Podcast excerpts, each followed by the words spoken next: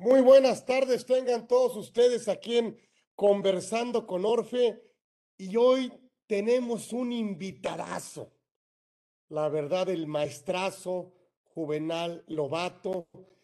Y que pensamos en él exactamente para que abriera esta edición 101, esta edición 101 de Conversando con Orfe. Y la verdad es que a propósito, a propósito, le pedimos que nos acompañara, por supuesto, pues el día de hoy para que nos dé, bueno, para que sintamos el honor, el privilegio de escucharlo, de aprenderle, de conocerle más. No necesita grandes presentaciones, la verdad es que sí sería un tiempo muy valioso eh, conocer su trayectoria profesional pero es más valioso escucharlo esta, esta ahorita que tenemos con él y que muy generosamente aceptó eh, nuestra invitación para estar aquí en Conversando con Orfe, por supuesto, abogado, eh, especialista, eh, maestro, tiene las menciones honoríficas que quieran, estudió en Salamanca, en Italia, este, bueno, ¿qué les digo? Por supuesto, un alumno, bueno, pues con todas las distinciones de la Universidad Nacional Autónoma de México, y por supuesto siempre cerca de su alma mater. Y, bueno, pues tiene, actualmente tiene su, tiene su despacho que, bueno, que nos simplemente, híjole, pues hablar de, hablar de él, pues la verdad es que es, créanme, es un privilegio y bueno, pues consejero, asesor eh, del gobierno, de empresas, en fin, y obviamente, bueno, pues eh, socio, director de su propia firma, Lobato Díaz Abogados, y, me honra mucho porque es un tema que me gusta muchísimo en lo particular y que hoy estoy dispuesto a aprenderle y que, eh, eh, y que hoy lo vamos a seguir invitando. La verdad es que para nosotros es un honor tenerlo aquí al maestro Juvenal, mi querido amigo, y que, bueno, y que ojalá pudiéramos hacer eh, más cosas juntos y que por supuesto siempre yo agradecido de que nos honres para iniciar esta edición 101 de Conversando con Orfe. Todos los dejo, bienvenido, está con nosotros el maestro, bueno, pues Juvenal Lobato, que créanme, no necesita grandes, grandes presentaciones ni grandes credenciales, tiene todas.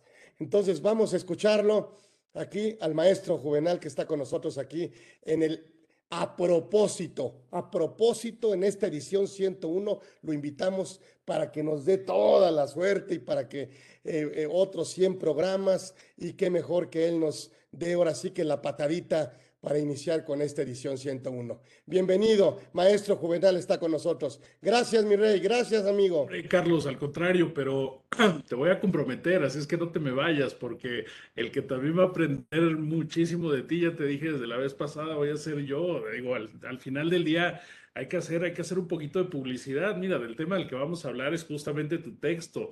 Entonces, eh, créeme que no, creo que podemos hacer una muy buena muy buena charla, muy, muy buena plática sobre este tema seguramente para todos quienes ahorita nos están siguiendo ya eh, les habrá dado más de un dolor de cabeza. Yo cada vez que, llega un, un, cliente y me dice que tiene un problema fiscal, creo que la mayor parte de ellos se están reduciendo a estos temas, donde el SAT hace este tipo de observaciones, donde el SAT cuestiona prácticamente todo lo que hicimos, incluso ya pensando en, eh, en situaciones en las que el SAT puede observar y a pesar de que muchas personas, muchos contribuyentes dicen, oye, yo ya estoy preparado, llega el SAT y dice, no, no es lo que yo quería, no es lo que eh, lo que yo necesito para poder dejarte tranquilo y no determinarte o no hacerte algún tipo de observación. Entonces, así es que no, no, Carlos, ahorita, ahorita, ahorita entraremos en, en esa parte y, además como, como, buen conversatorio, pues sin duda que esa será la idea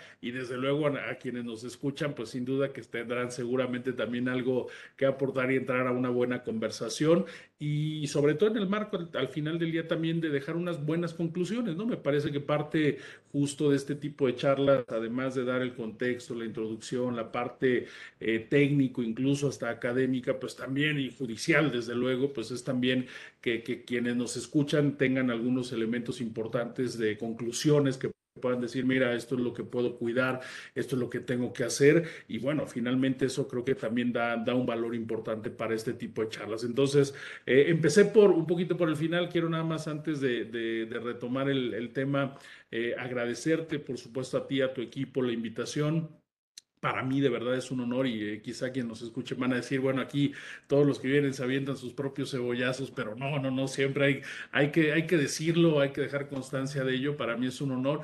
Sí, vi que es el programa 101, me siento halagado también por esa circunstancia eh, de, estar aquí con ustedes en este conversatorio 101, creo que eh, esto simplemente habla del trabajo que han hecho ustedes, que, han ido gestionando y bueno, qué mejor que, que retomar insisto, con un tema eh, fundamental. Eh, yo creo que ahorita, conforme iremos platicando de él, iremos desmembrando muchos elementos, insisto, eh, desde luego legislativos, judiciales, prácticos, contables, fiscales, que son o será donde nos encontraremos, me parece, los detalles más delicados.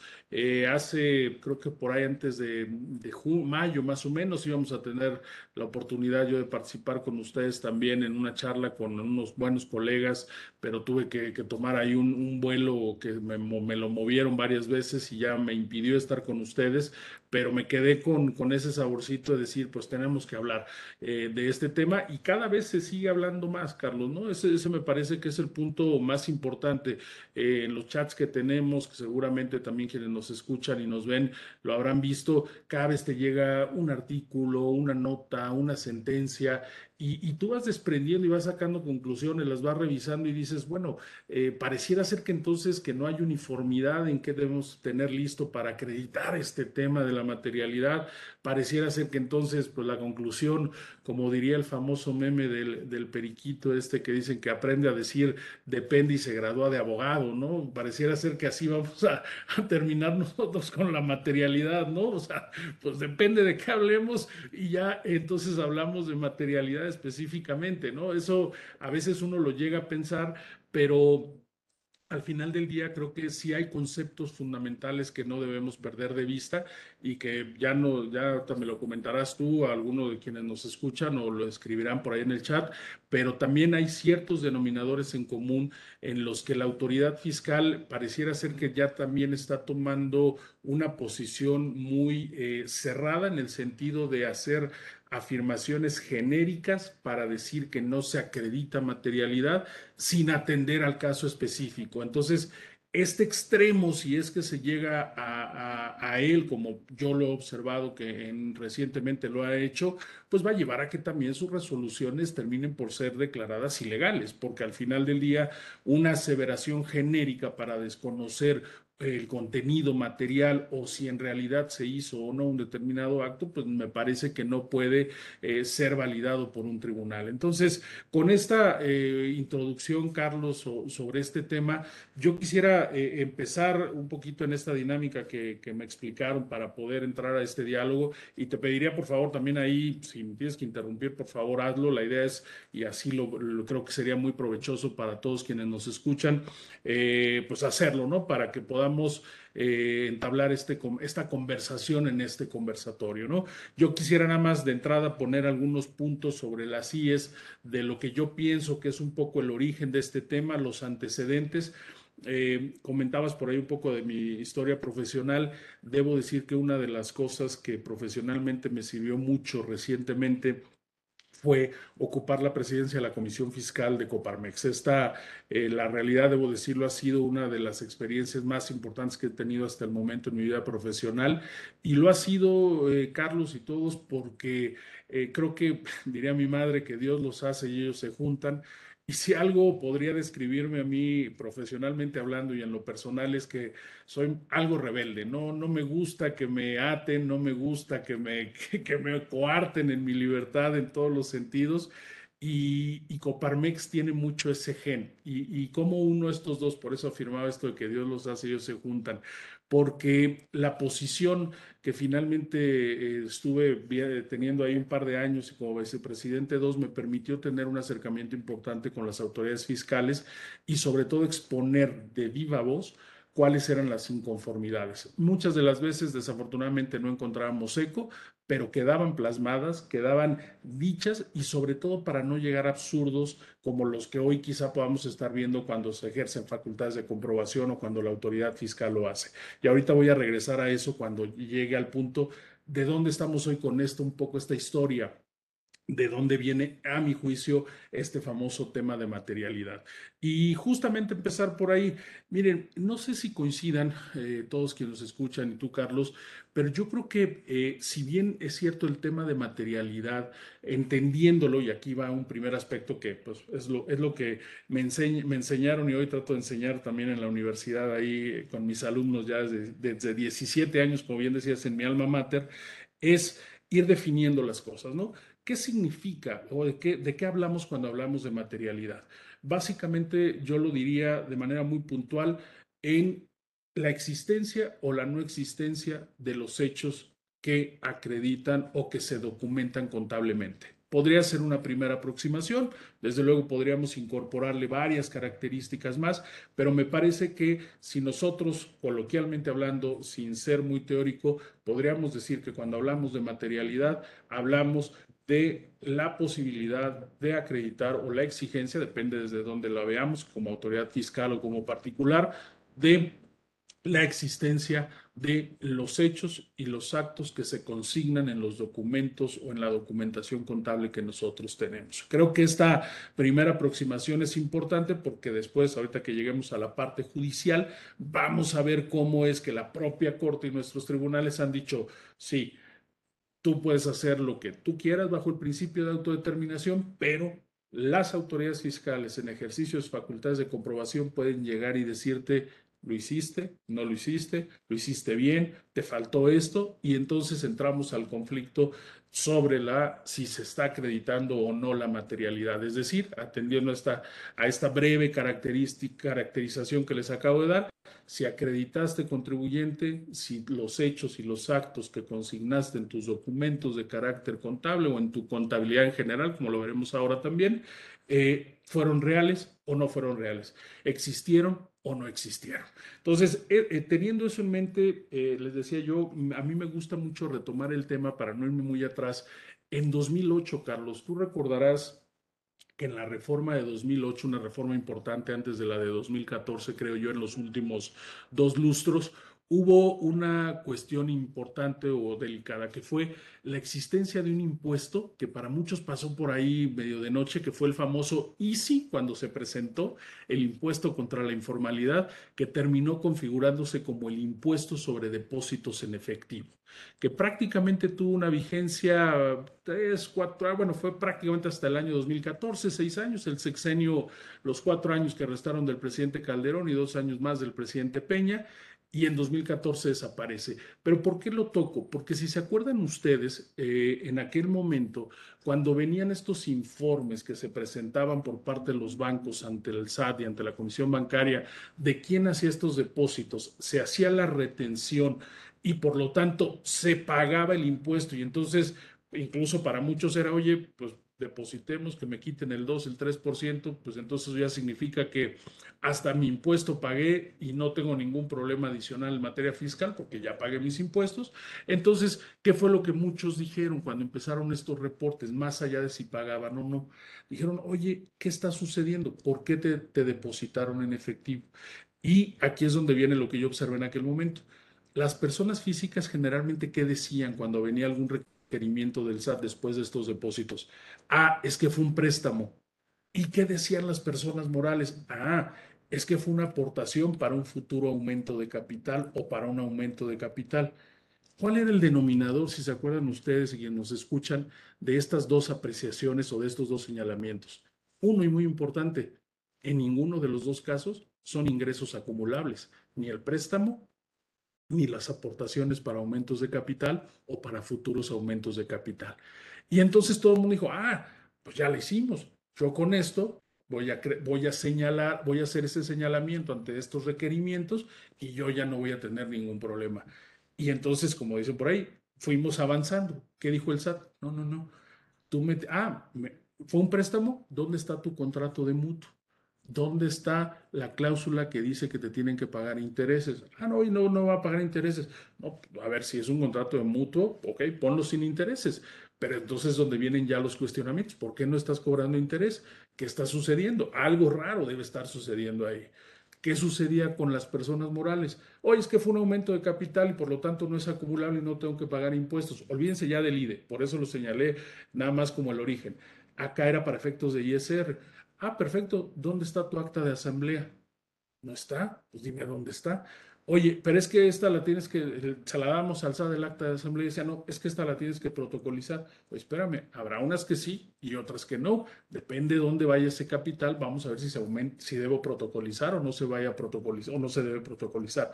Entonces vean ustedes cómo estos dos casos, por eso los pongo muy sintomáticos, fueron construyendo la idea de, ok, tienes un soporte contable, tienes una, un argumento y una razón de ser, hoy te voy a hablar del tema de razón, pero no tienes los documentos que acrediten lo que tú estás diciendo. No tienes estos documentos de prueba, que ahorita también llegará a eso, que lo acrediten. Entonces, en esta parte es donde yo creo que para 2014, si se acuerdan, se deroga, o sea, abroga este impuesto, pero no la obligación, porque eso se pasa al Código Fiscal, de las instituciones bancarias de informar.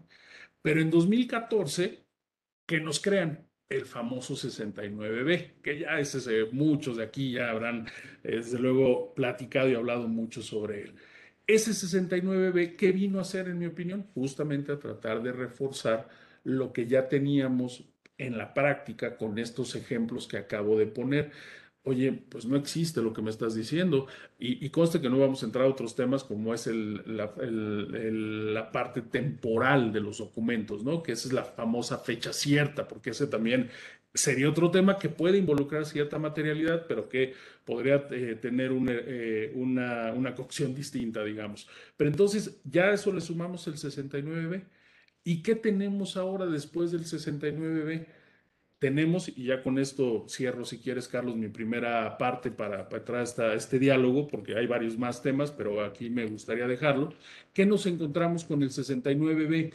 Con el 69B nos encontramos en que hoy tanto la Corte como el Tribunal Federal de Justicia Administrativa dicen, oye, en el ejercicio de las facultades de comprobación de las autoridades fiscales, te pueden cuestionar la materialidad. Te pueden cuestionar la existencia de los actos que amparan los documentos que tú tienes. Y esto sin requerir que te vayas primero a la aplicación del artículo 69b. Podrá no gustarnos el precedente, pero me parece que tiene todo el sentido jurídico. ¿Por qué? Porque, a ver, yo no te estoy calificando estas operaciones necesariamente de simuladas.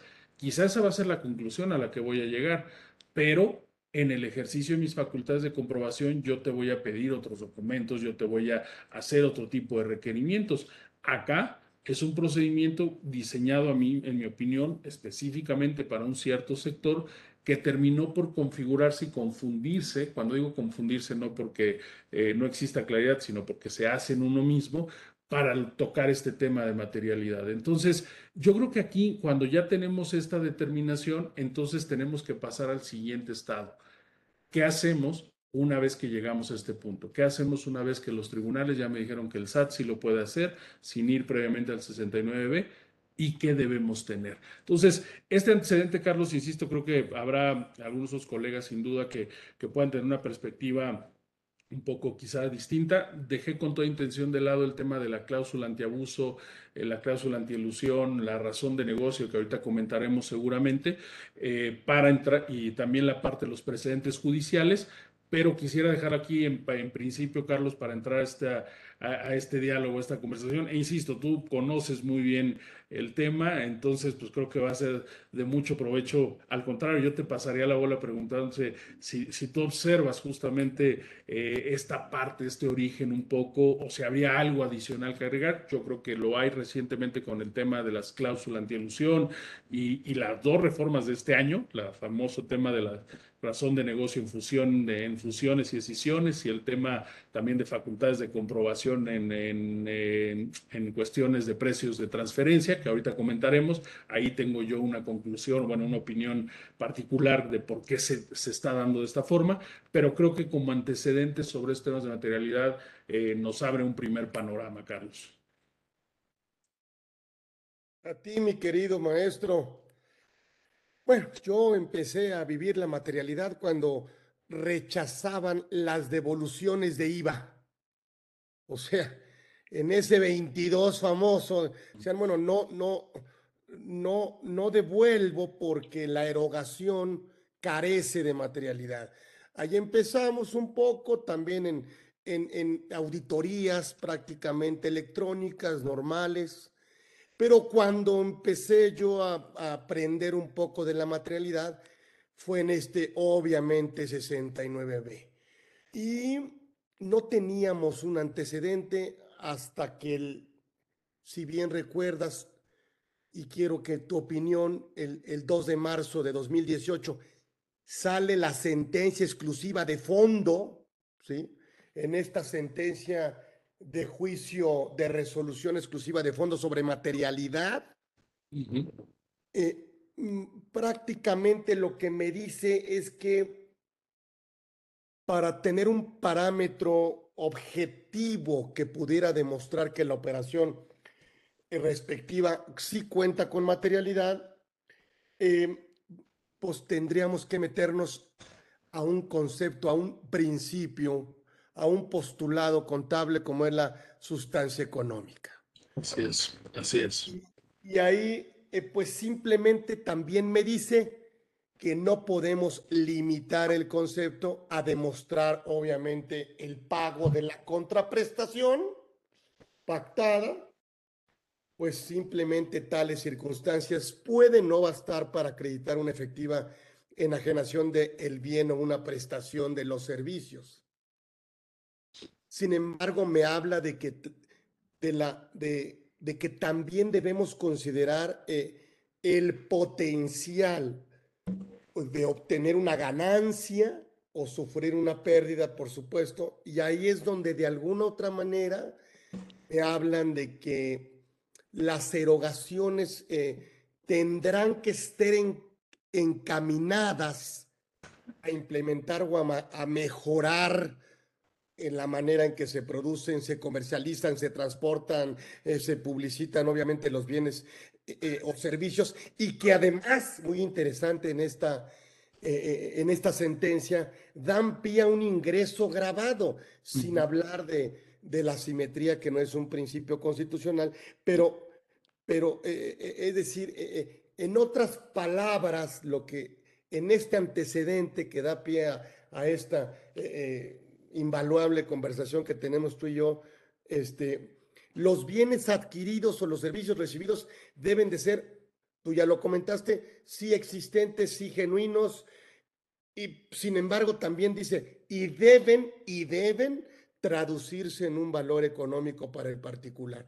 De tal manera que tendría que haber una relación o, una, o, o, guardar una relación razonable con el cambio, yo diría, en la esfera patrimonial eh, o en la esfera jurídico-patrimonial del contribuyente, de tal manera que se justifique pues el, el, efecto fiscal favorable, que en este caso tendría que ser la deducción o el acreditamiento, pero pues de alguna otra manera aquí se abre el tema pero fíjate, Carlos, perdón, perdóname que te interrumpa ahí, eh, porque me parece bien importante y creo que eso, este es parte del valor que tiene la charla que estamos por favor, Por favor. Eh, mira, tocaste un tema que yo quise dejar un poquito de lado, pero que me parece que es muy importante. Y quiero empezar, a veces cuando uno los lleva al extremo, los ejemplos, es cuando podemos identificar qué tanta validez jurídica tienen o no.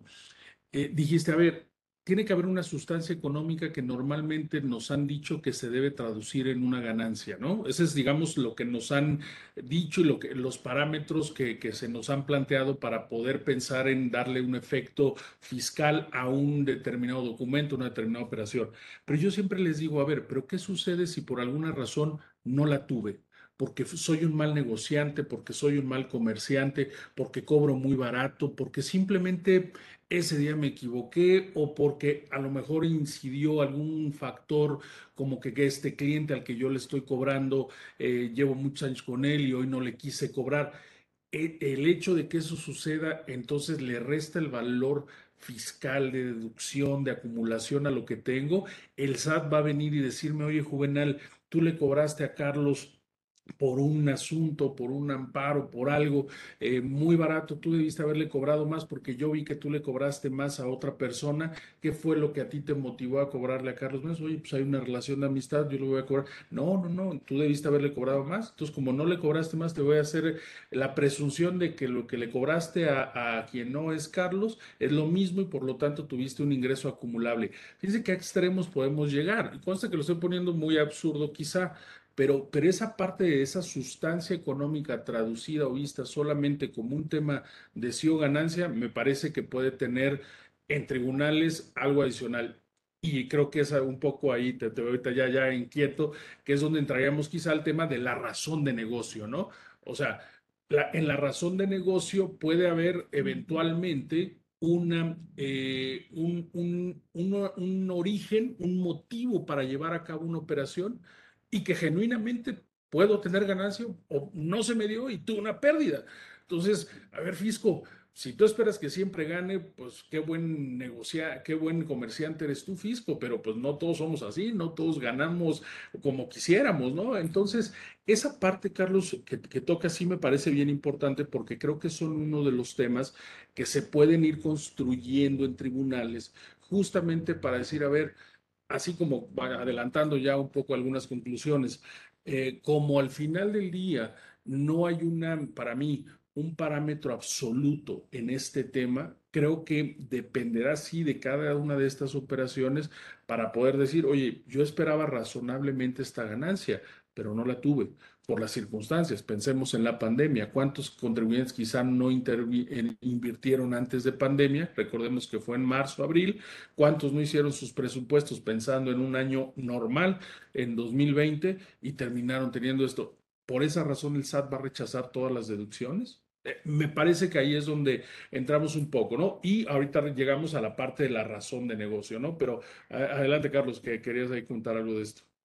Sí, sí sumando eh, lo que estás comentando, me parece que si una transacción objetivamente eh, afectó la posición económica neta del contribuyente, bueno, yo creo que eh, no debería, al obtener una ganancia o sufrir una pérdida, no debería avalarse, yo diría, a ver si me lo permites, la desautorización de los efectos legales que le corresponden, únicamente originó razones fiscales. Eh, y si nos metemos estrechamente a conocer eh, eh, este tema que estamos hablando, yo creo que, en otras palabras, a una operación con sustancia económica, normalmente deberán reconocérsele los efectos fiscales que legalmente correspondan, aún ante la ausencia de un propósito distinto al puramente fiscal. O sea, me parece, ¿no?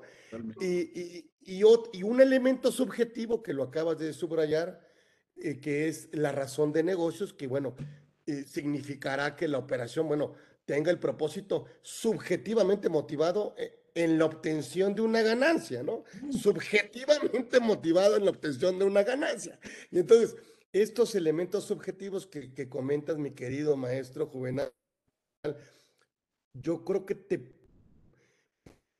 pues, te pudieran cambiar lo que tú estás diciendo, o sea, teniendo razón en lo que eh, no, no, podemos cambiar el contexto en donde, bueno, pues llegó la pandemia, yo te juro, mira, te juro por esta que yo quería tener una ganancia, pero pues llegó la pandemia y tuve que cerrar y pues sufrí una pérdida. Ah, no, pero entonces ya, ya no hay, hay carece de, de, materialidad o de razón de negocios. No sé si estamos hablando. No, claro, Carlos. Y fíjate, ahorita creo que por ahí ya hay algunos comentarios que me parecen interesantes también, alcancé a verlos rápido, pero a ver, Eh, fíjate, ahora tocas este tema de razón negocio que, que insisto, se va armando un combo eh, bastante sugerente y que, y que yo adelanto otra, un poco otra conclusión eh, de las que yo traía aquí preparadas para, para nuestra charla.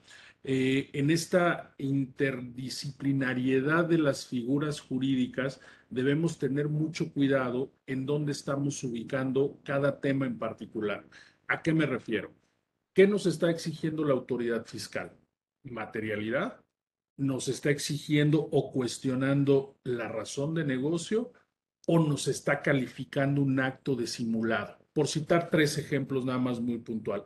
Si nosotros como asesores o como contribuyentes incluso no identificamos exactamente esto, creo que es muy fácil confundir las figuras en un argumento de defensa. A veces uno se clava mucho y empiezan, oye, no tiene razón, fisco, porque aquí están todos mis elementos de prueba. Oye, espérame a ver, ¿te pidieron o te cuestionaron la deducción por un tema de materialidad? ¿Te lo están cuestionando por un tema de razón de negocio o te lo están cuestionando porque están señalando que es una operación simulada? Por, citar otro ejemplo, en este último caso, para que el SAT califique de una operación simulada requiere, en mi opinión, de muchos otros elementos. No es igual que cuando te la cuestionas simplemente de materialidad. La simulación puede requerir, desde luego, de la materialización, sin duda, para que se pueda configurar, pero no necesariamente a veces al revés. No por el hecho de que yo no acredite la materialidad significa que estoy necesariamente simulando, creo yo, en el significado tanto administrativo como penal. Entonces, esta parte que es, también es importante porque, y, voy al, al siguiente punto, Carlos y todos, fíjense qué fue lo que a mí me llamó y ahí veo a mi querido Juan Antonio de Arana, qué gusto, mi querido Juan Antonio, eh, con él comentamos muchos de estos temas. Eh, fíjense qué creo que fue lo que pasó. E, en este combo que, que, del que estoy refiriendo y que con toda intención dejé yo en 2014, después recuerden que tuvimos la intención de la incorporación en un, primer, en, en un primer momento, 2019, si memoria no me falla, de la llamada cláusula antielusión o cláusula antiabuso. En aquel momento no pasó, pero aquí a Juan Antonio, a muchos de quienes me escuchan les consta que estuvimos ahí, no, no, y no pasó. Tardó un año y otra, y ya terminó por incorporarse con candados, el famoso candado del grupo que tendría que calificar si había o no esta motivación subjetiva de la que tú hablabas hace un momento o citabas, Carlos, y a partir de ahí, con todos estos candados, al SAT no le gustó cómo quedó, ¿eh? Al SAT no le gustó. Es más, hoy en día prácticamente yo diría que no la están usando ni siquiera en el contexto exacto de cómo quedó aprobada. Pero ¿qué sucedió entonces a partir de este año? Tuvimos dos reformas bien interesantes, que, y aquí es donde viene la opinión que, que les adelantaba hace un momento que les iba a dar. Creo que el SAT se dio cuenta, las autoridades fiscales, que como no, no les salió como querían este tema de la cláusula antielusión o cláusula antiabuso, dijeron, entonces vamos a ir como lo hacen los contribuyentes, caso por caso. Metamos en las facultades de comprobación de precios de transferencia el tema de la simulación y lo metieron. No viene, por ejemplo, el requisito de que sea calificado por un grupo de expertos como en la cláusula antielusión. Y luego, metamos en el tema de las fusiones y escisiones. ¿Hay razón de negocio? No. Ah, si no hay razón de negocio, entonces nos regresamos incluso con los efectos cinco años atrás. No por un tema de prescripción o caducidad, sino simplemente por la porque la operación se haya hecho antes. Y entonces están saltándose lo que tenían aprobado, lo que debieran eh, señalar en términos de la cláusula antielusión o la cláusula antiabuso. Esa parte me parece que es bien importante dejarla entrever porque no quiero ser ave de mal agüero, pero estamos a un mes y cachito de que se presente las nuevas propuestas. Yo les puedo asegurar, eh, simplemente como un tema de, de, suposición, obviamente, pero estoy convencido de él, que si bien este año no vamos a tener 200 propuestas de reformas, artículos como el año pasado, que fue muy casuístico y que se volvió un buen dolor de cabeza para todos quienes analizamos estas reformas, eh, por lo menos yo no sé si entre 50 o 100 modificaciones puntuales, que ahí sí debemos reconocer que el SAT está analizando de manera específica cada operación. Entonces, vamos a encontrarnos algo así y que seguramente irá en el mismo sentido para ir generando este combo, ¿no? Ahorita tú ya dejabas, Carlos, entrever también Y creo que esta es la otra parte eh, importante de la charla que estamos teniendo hoy y sobre todo para quienes, insisto, nos escuchan. Eh, mencionaste tú un precedente de la sala de resolución exclusiva de fondo que de, de 2018. Tenemos uno de 2020 bien importante, ¿no? Donde se nos trata de dar una lista no exhaustiva, sino ejemplificativa de documentos, que ese es un poco ya el siguiente tema para regresar a la cuestión de materialidad específicamente, donde eh, nos dicen, estos son algunos de los documentos que tú como contribuyente puedes tener para evitar que el SAT te objete la materialidad de tus operaciones, ¿no? Entonces, digo, ahorita lo, dejo ahí si quieres para dar la introducción o si quieres comentar algo sobre lo anterior de razón de negocio y cláusula antiabuso, etcétera, o antielusión, mejor dicho, pero al final del día creo que esta última parte eh, es la que quizá puede ser un poco más de, eh, de casuística, pero que va o va, termina por formar parte también de lo, que, eh, de lo que significa hacia dónde quiere ir el SAT.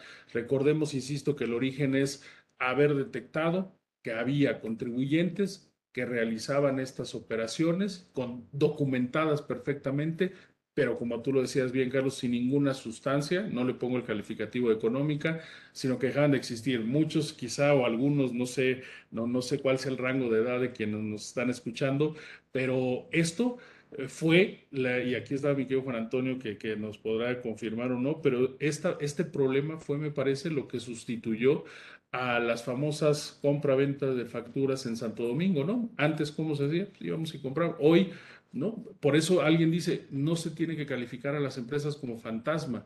¿Por qué? Porque existen, están, tienen, tienen vida, están constituidas. Se tiene quizá que denominar de otra manera. Digo, entiendo que es más un convencionalismo llamarle así para identificarlas, no porque nos dejemos llevar exactamente por el término.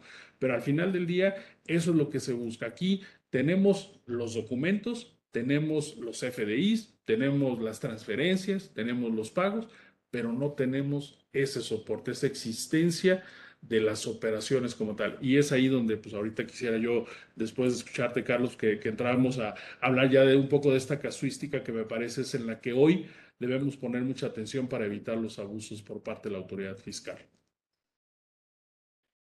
Sí, lo que pasa es que vivimos, ah, bueno, saludo allá a mi querido maestro también, Juanito de Arana, eh, amigo nuestro, de toda la comunidad Orfe ya hace muchos años, un referente para nosotros en el ámbito tributario.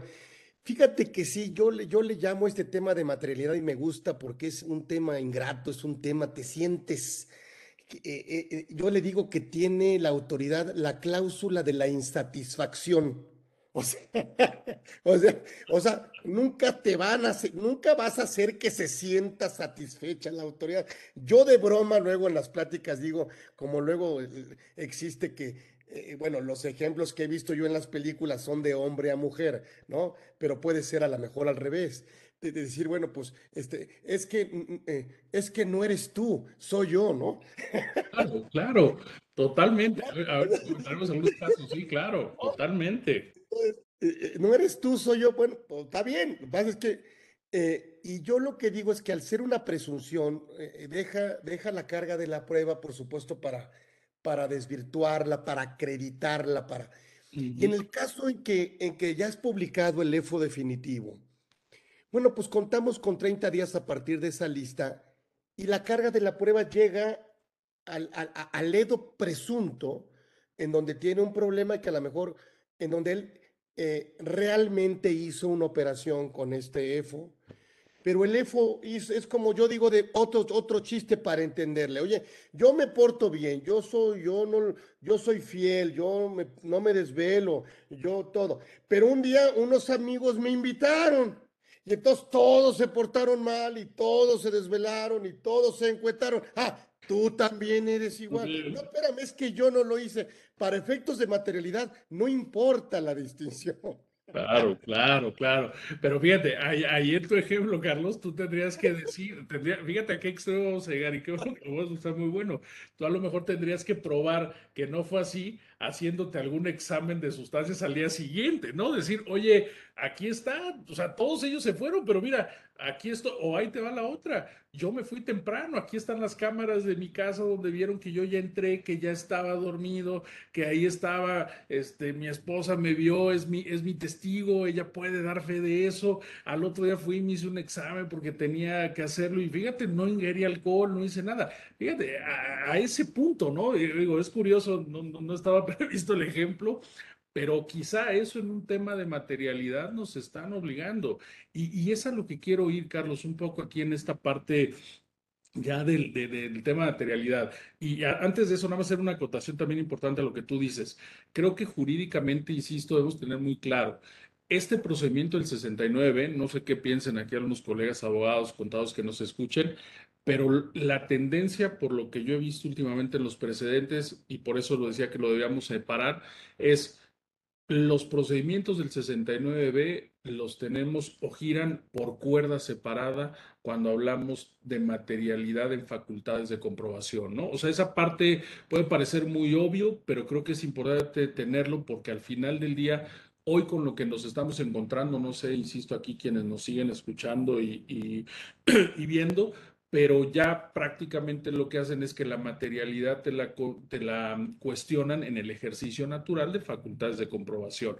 Evidentemente en el EFO y en el EDO pues va, de, va implícito este cuestionamiento para llevar a la simulación, pero era lo que yo decía hace un momento, creo que para efectos de una adecuada defensa tenemos que ser muy claros y puntuales en dónde estamos parados. Ahora, yo enfocándome en esta última parte, Carlos, y hablando de estas pruebas de las que hablamos en tu ejemplo, ¿qué pruebas tendría yo? Ya te estamos mencionando la prueba, las fotos, las cámaras, este, el testigo, que en este caso eh, eh, sería tu esposa que te vio llegar quizá, o este, al otro día una prueba pericial, que en este caso sería ahí de, de alcoholemia, ¿no? Que no tenías, o es más, la puedes tener hasta en ese momento, ¿no?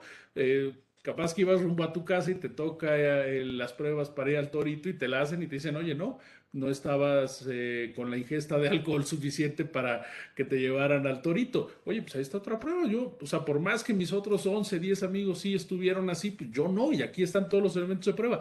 Creo que a eso es justamente a lo que vamos a llegar con esto y con, lo conecto con esta sentencia de la sala exclusiva de resolución de juicio de resolución de juicio de fondo eh, cuando estamos empezando a ver caso por caso qué documentos tenemos debemos tener.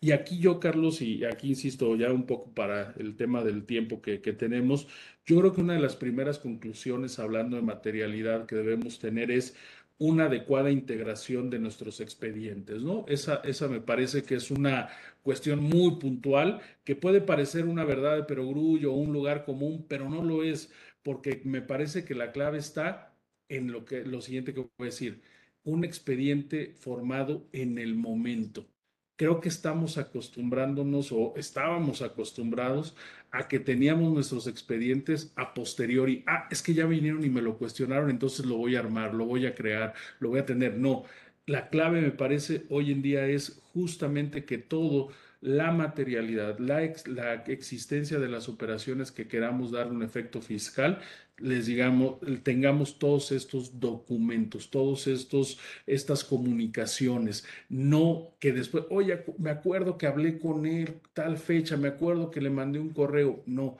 si hoy lo vamos armando de esa forma, creo que va a ayudar mucho a los contribuyentes. Y empiezo a ir poniendo algunos ejemplos que, recientemente me han tocado. Eh, ahora, eh, el caso me pasó con un cliente que, ya saben, estos te das de alta como proveedor, tienes que mandar la cotización, te dan una orden de compra para que después te paguen. Y normalmente las áreas correspondientes, contables sobre todo de las empresas, te mandan el concepto que consideran. Entonces tú dices, oye, pues es que no es el mismo que yo mandé con la cotización. Entonces debes incluso hasta entrar en un diálogo con ellos para decir, oye, el concepto que va a aparecer en el CFDI es este, va respaldado con la cotización que yo te envié, va respaldado con las propuestas o el correo mediante el cual me lo pidieron a mí, quizás se lo pidieron a otros abogados, entonces acredítalo, ponlos ahí y el siguiente punto dentro del expediente completo que creo yo se vuelve importante, creo que son tres momentos. El previo al acto, el del acto en sí mismo y el posterior al acto. Esa sería otra segunda conclusión, creo yo. El previo, esto que acabo de escribir. El acto en sí mismo o el ahora, si lo podemos poner de esta forma, sería la formalización de ese acto como tal notario público, contrato privado, eh, corredor, firma electrónica, por ejemplo, la famosa NOM que tenemos para la firma electrónica, creo que es un gran elemento poco explotado quizá para algunas empresas, pero eso te da fecha cierta, te da en cierta manera elemento para acreditar materialidad. Ese sería el otro elemento. Y el tercero, el posterior Quizá para nosotros como abogados pues es más sencillo cuando te contratan para un litigio, por ejemplo, porque pues das informes mensuales, semanales, Tienes una sentencia, tienes reuniones, tienes minutas, tienes incluso programas visitas en tribunales. Hoy, por ejemplo, hasta las visitas este, con los códigos QR para quien haya ido a tribunales durante la etapa en pandemia, que no puedes ir si no te dan tu, tu QR con tal. Pero fíjense aquí, ahorita voy a llegar al punto del, del extremo que estamos llegando, pero Creo que esto como unas dos primeras conclusiones, Carlos, se vuelven importantes para crear justamente nuestro expediente que tenga esta materialidad. Perdón, no te escuchamos, Carlos. Estás con tu micrófono apagado. Ahí estás. A ver si, a ver si tú coincides conmigo, con todo tu expertise desde tu trinchera. A ver, yo creo que una propuesta es que la carga de la prueba para el edo presunto la pruebe la autoridad. O sea, a ver, espérame, es que ya hay un, hay un, o sea, es que ¿a quién le va peor? O sea, y yo he aprendido, y quiero tu opinión, que parte de una sinceridad, o sea, sí creo que si la operación no fue real, no hay forma de materializarla. Yo le he cambiado a propósito a la materialidad y yo le he llamado coloquialmente la, la realidad. Y yo digo, ok, si hay realidad, bueno, pues hay sustancia económica, si hay sustancia económica, hay materialidad, sí, pero a ver si, ¿qué opinas conmigo? Eh, sí, también tendríamos que asociar, también tendríamos que asociar la materialidad con la deducibilidad. A ver, creo que son... Si no hay deducción, puede haber una simulación del acto. Era lo que tú decías, pero es para otros fines. O sea, si, eh, eh, es decir, eh, lo que pasa es que si no hay un, un beneficio fiscal y no, no le pegas al fisco, pues tampoco tendrías que materializarlo, ¿no? Claro, sí, tú dices, oye, si no hay una repercusión, pues entonces, ¿por qué me estás cuestionando, no? Al final del día. Exacto, sí, esa, esa parte me parece que es muy, muy, bastante razonable como argumento que puede justamente presentarse. Pero fíjate, tocaste algo que, que yo en su momento visualicé cuando vi este tema de los EDOS y de los EFOS y el 69B, que yo siempre dije, es un procedimiento muy mañoso. ¿Por qué? Porque en un primer momento la carga de la prueba total se la dan al, al EFO. Y si el EFO no prueba nada, no dice nada, se queda callado, amarras al Edo al final del día. Que a lo mejor el Edo lo hizo de muy buena fe, vamos a pensar si fue o no, pero bueno, supongámoslo, lo amarras, porque entonces el propio SAT va a decir, oye, ¿cómo es que tú sí tienes todos estos elementos de prueba y no los tiene el EFO? ¿O por qué no me los dio el EFO? Qué casualidad que tú sí lo hayas hecho. Esa parte coincido totalmente contigo. Me parece que ahí sí es un tema eh, de carga de la prueba fundamental para poder lograr una defensa adecuada. Yo creo que esto me lleva incluso, fíjate, al, otra de las conclusiones que iba a dar en este punto, que, que yo e, es, donde me, me relamo los bigotes, digo, no tengo, pero bueno, hago la simulación de tenerlos cuando me llegan estos casos aquí al despacho.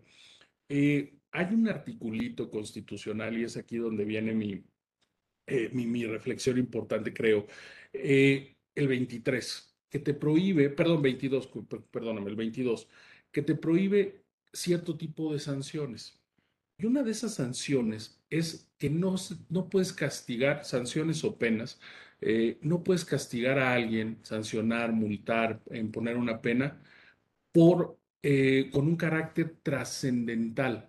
Yo siempre hago la broma y les digo, a ver, cuando la constitución dice trascendente, no se refiere a que sea grandilocuente, importante, no, se refiere a que a ti te pretendan castigar, imponer una pena por una conducta que cometió otra persona. Eso es lo que prohíbe la Constitución, Carlos, todos. A mí no me pueden castigar por lo que hiciste tú. A mí no me pueden castigar por lo que hizo Juan Antonio. Eso es lo que prohíbe la Constitución. ¿Cómo traslada? Y eso desde luego tiene su razón de ser en el derecho penal. O sea, la mayoría de razón, la analogía, etcétera, que son principios muy asimilables a la parte del derecho fiscal sancionador o administrativo sancionador. Pero ¿a qué voy con esta reflexión que, que, estoy haciendo? A un tema bien importante que, insisto, a mí me relamo los bigotes cada que tengo la posibilidad de plantearlo en algún asunto, que por X o Y razón no ha llegado a la Corte, pero que espero que pronto llegue alguno me parece que cuando nosotros estamos hablando en materia fiscal del rechazo de una deducción porque un tercero no estuvo localizado, porque un tercero no le dio al SAT las pruebas respectivas, porque un tercero no presentó la declaración de IVA cuando yo se lo pagué y estoy pidiendo su devolución por el acreditamiento que hice, cuando ese tercero presentó una declaración en ceros eh, respecto de la operación que realizamos, Estoy poniendo cuatro ejemplos muy rápidos. Eso para mí, que a mí, que este tercero que no está localizado, que, pudo, que puede no estar localizado, ojo, ¿eh? porque a lo mejor la revisión la hicieron cuatro años después y dejó de existir. O sea, no porque sea un pillo, un delincuente ni nada, sino que razonablemente acabó su negocio y se fue y cuatro años después vienen y me revisan. Eh, la no localización, la presentación en ceros de declaraciones, el ofrecimiento de pruebas por ese tercero, me parece que son conductas que encuadran en conductas de un tercero que no pueden llevarme a que me sancionen a mí. Ah, me sancionan con la no deducibilidad, me sancionan con la mayor acumulación, me sancionan con la no devolución del IVA que acredité porque el otro presentó en ceros la declaración eh, y por lo tanto no me lo van a dar. Entonces, creo yo que estamos en presencia de una pena o de una sanción trascendental. Insisto, no porque sea grandota o importante, sino porque me están castigando a mí, me están imponiendo una sanción, en este caso indirecta, la no deducibilidad, la acumulación o bien la no devolución en los tres ejemplos que estoy poniendo. Y por lo tanto, eso me parece que sería perfectamente cuestionable en un primer momento en un tema así de legalidad, pero sobre todo, y que es lo que lo toca por ahí ya la sentencia de, la sala de resolución exclusiva de fondo de 2020 que refería hace un momento, pero que al final puede llegar incluso a la Corte. Ese tipo de controles me parece que son los que justamente debemos eh, luchar por, por plantear y que no permitamos la conducta del SAT que refería yo al inicio, una conducta que lleva a rechazar la materialidad de operaciones pareciera ser simplemente de una manera mecánica. Rechaza, rechaza, rechaza, rechaza. Oye, es el mismo parrafito que ocupaste en todo. Rechaza. Oye, pero no es, no es lo mismo que estamos hablando. Ponlo. Y entonces, lamentablemente, eso hace que nos que la carga de la prueba la tengamos nosotros, ¿no? Y ya ahorita si quieres terminamos con el tema pues de las pruebas, pero yo esas cuatro conclusiones, poco bien también el tiempo me parece, esta última, insisto, para mí creo que es es el caldo perfecto para poder plasmar esto de que a mí no me puedes castigar por esta conducta de un tercero.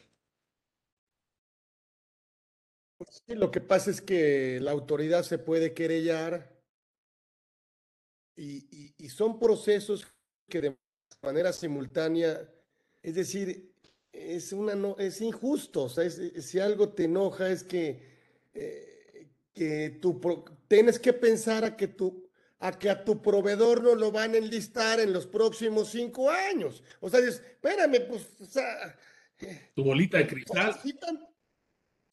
Sí, también hay que decirlo. Yo también lo he dicho con los, con los clientes. A ver, si tú te portaste mal y te metiste con un facturero y le compraste la factura e hicieron negocio en perjuicio del fisco, bueno, pues entonces páguenla los dos. Ah. Aquí estamos pensando en que yo tengo que meterme a, elementos probatorios o a fuentes de evidencia de situaciones que fueron reales con el proveedor y que por un tema de una lista definitiva de operaciones que no hizo conmigo, ahora tengo que materializar. Sí. Ese es el tema. O sea, por eso yo sí creo que la carga de la prueba tendrá que ser de la autoridad cuando llega a la parte del EDO. Sí, Pero como tenemos poco tiempo, danos nuestras las conclusiones finales de esta clase magistral, mi querido Juvenal, y no te vamos a dejar, es más, de una vez, de una vez aquí delante de todos los testigos, esta es parte uno. No, hombre. Parte uno. faltaron los casos, faltaron los casos específicos. No, a ver, yo creo que las conclusiones, Carlos, son, son bien, bien puntuales, interesantes, ¿no? Ya lo decía hace un momento.